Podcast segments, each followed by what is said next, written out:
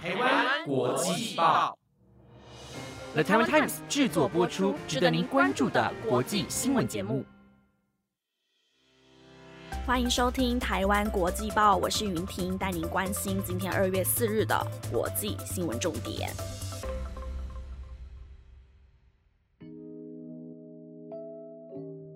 首先带您看到日本的最新消息：日本东京奥运暨帕运组织委员会会长森喜朗，因为涉及了性别歧视的言论，在今天下午出面的公开道歉，并表示将撤回这些言论。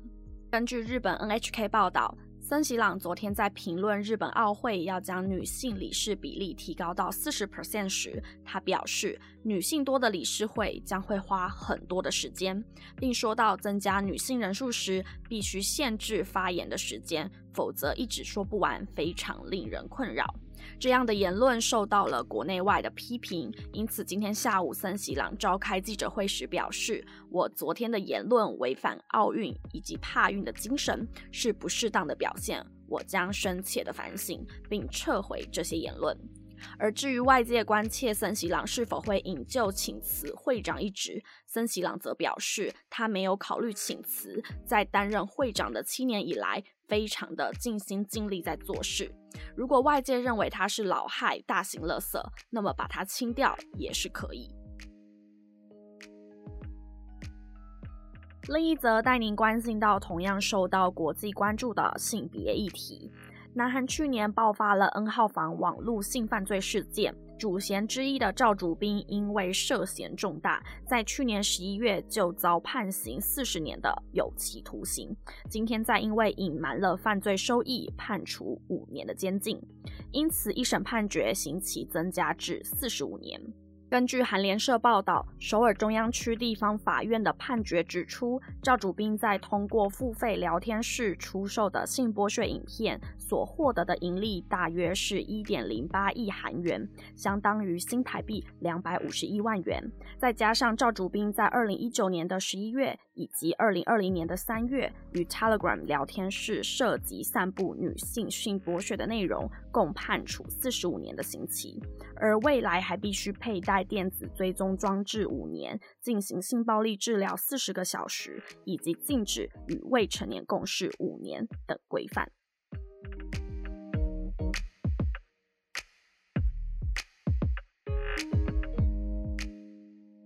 接下来带您关心国际油价。国际油价攀底了一年多高点，原因包括了石油输出国组织与盟国承诺要继续缩减全球的库存，而导致纽约原油三月期货上涨零点九三美元，涨幅一点七 percent，结算每一桶来到五十五点六九美元，这是自二零二零年一月二十二号以来的最高水准。盘中稍早甚至一度涨至每一桶五十六点三三美元，而台湾同样在这一波涨油价的。风暴当中受到影响，不过经济部日前已经表示，依照过去的惯例，天然气各式汽柴油价格在春节的期间都会动涨，让民众好过年。因此，九二五千汽油将维持每公升二十五元，九五五千汽油维持每公升二十六点五元，九八五千汽油则维持每公升二十八点五元，超级柴油则维持每公升二十二点三元。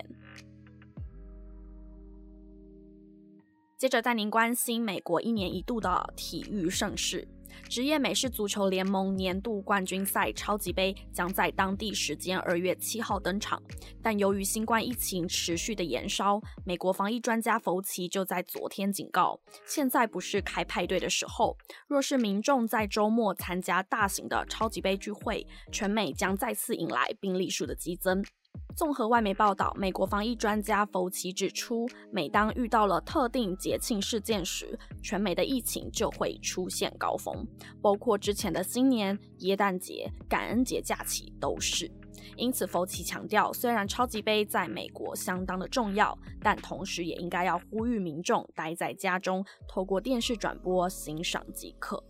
而本届超级杯目前仅开放二点五万人次入场观赛，约占球场座位的百分之三十八点五，其中还包括了职业美式足球联盟邀请的七千五百名卫生医疗工作者。佛奇建议主办单位要尽力的实施防疫，并要求入场的观众都需佩戴口罩，并让大家维持正确的社交距离。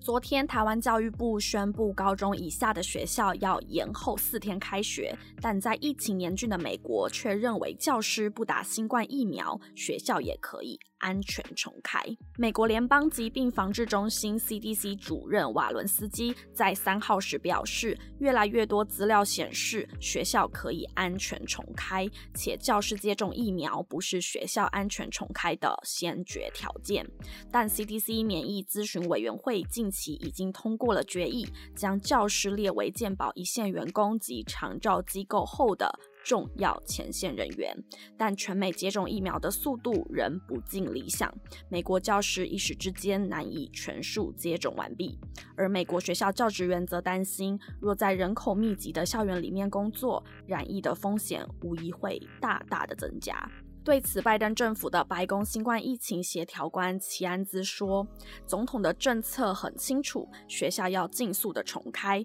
这表示每一间学校都要有足够的设备以及资源，安全的重新上课教学。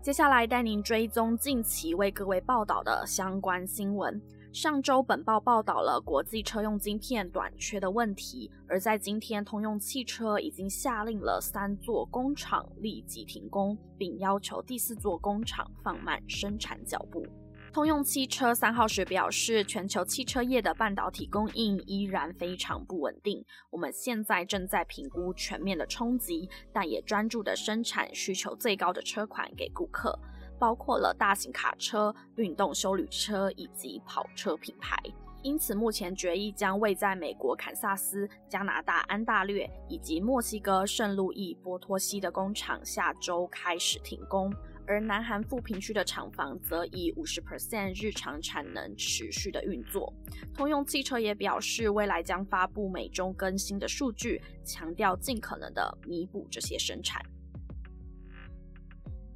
在本周一为各位报道了 GameStop 的炒股事件，而在今天就有报道指出，年仅十九岁的乌斯特林在这一波投资当中竟然投入了一万欧元，但最终以惨赔收场。乌斯特林平常喜欢在社群平台上的 Well Stress Best 版讨论股票投资，而在这一次的 GameStop 事件当中，他前后投入了约一万欧元左右的资金。而这些钱都来自于他父母多年的积蓄，还有从政府贷款来的学费，但这些钱全数都以惨赔收场。若乌斯特林在上一周就将股票脱手的话，其实还是能赚到一笔相当于普通美国人的年薪获利。但现在他个人的账户只剩下三十欧元。对此，乌斯特林并不气馁，他更在论坛上抛出一张赔掉了三十多万元的 APP 截图。并表示做多终将获胜，表明自己不愿认赔的决心。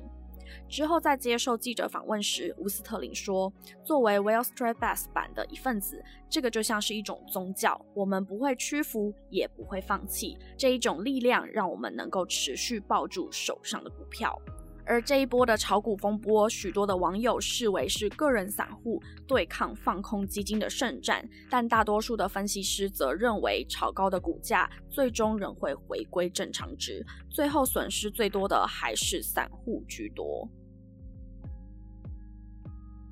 最后带您看到有关房价的议题，在台湾的民众对于买房也是有苦难言。而在昨天也为各位报道了美国出现了首批 3D 列印的房子。而在今天要带大家看到的是，南韩政府是如何打压高房价。南韩土地基建运输部在今天宣布，为了要抑制房价上涨，南韩政府在二零二五年之前会加速的新建住宅，大约会增加八十三点六万间，其中就有三十二点三万间在首尔。而这一项新的公告出炉之前，南韩政府就已经提出了相关的计划，想要在首都首尔以及邻近的地区建造一百二十七万间的住宅。而南韩的房价飙涨也影响到总统文在寅的支持度。根据 KB 金融集团的资料显示，过去十二个月以来，南韩全国的公寓价格平均上涨了十一 percent，有些城市的涨幅甚至超过二十 percent。房价涨到许多的民众都负担不起，因此高房价也成为了拖累文在寅支持度的重大因素之一。